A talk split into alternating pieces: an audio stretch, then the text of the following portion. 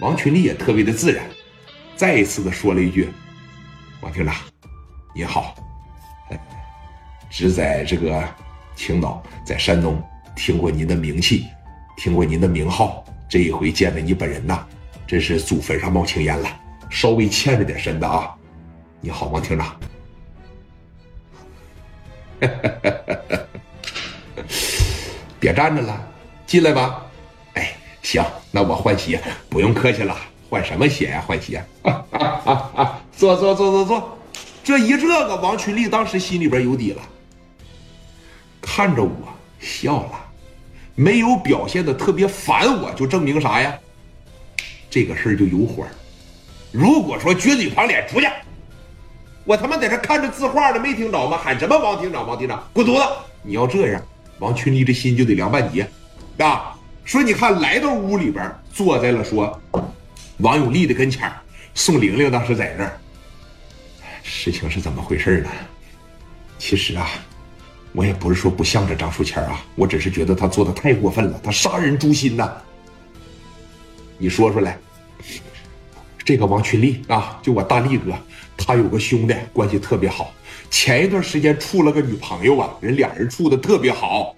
那个张书谦他儿子张瑶仗着自个儿家里边是局长啊，在外边欺行霸市，哎，就把人家这个啊史殿林是吧，把人家史殿林的女朋友给霸占了。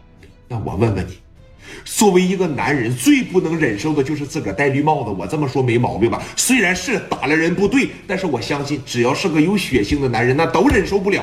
王厅长。像您这么位高权重的人，嫂子要是在外边有人了，你不得杀了他呀？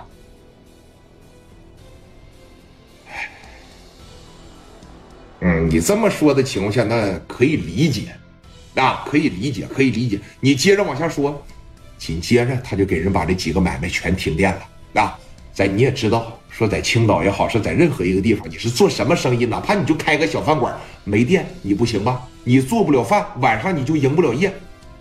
把人饭碗又给端了，说你看这怎么能这么过分呢？这小张在电话里边找我办事前也没说他做的这么过分呢，是不是？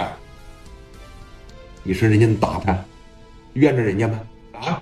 我相信只要是一个有血性的男人，也都会这么做吧。那你呀，不能出手，这俩腿全打折了吧？你也得考虑考虑他呀，对不对？你这事你整的。这个时候说，你看啊，王群力开口了。这对料当官的不打送礼的。王群力当时你看，把这头发一正啊，王厅长啊，说今天呢能进了你这个门，我呢绝对是三生有幸啊。然后我哥这个事儿啊，我希望您可以高抬贵手，放他一马。这个字画。在我哥家里边珍藏了多年了，咱别说是祖传下来的东西，那基本上也是压箱底儿的东西了。说送给你，也是希望你能够喜欢。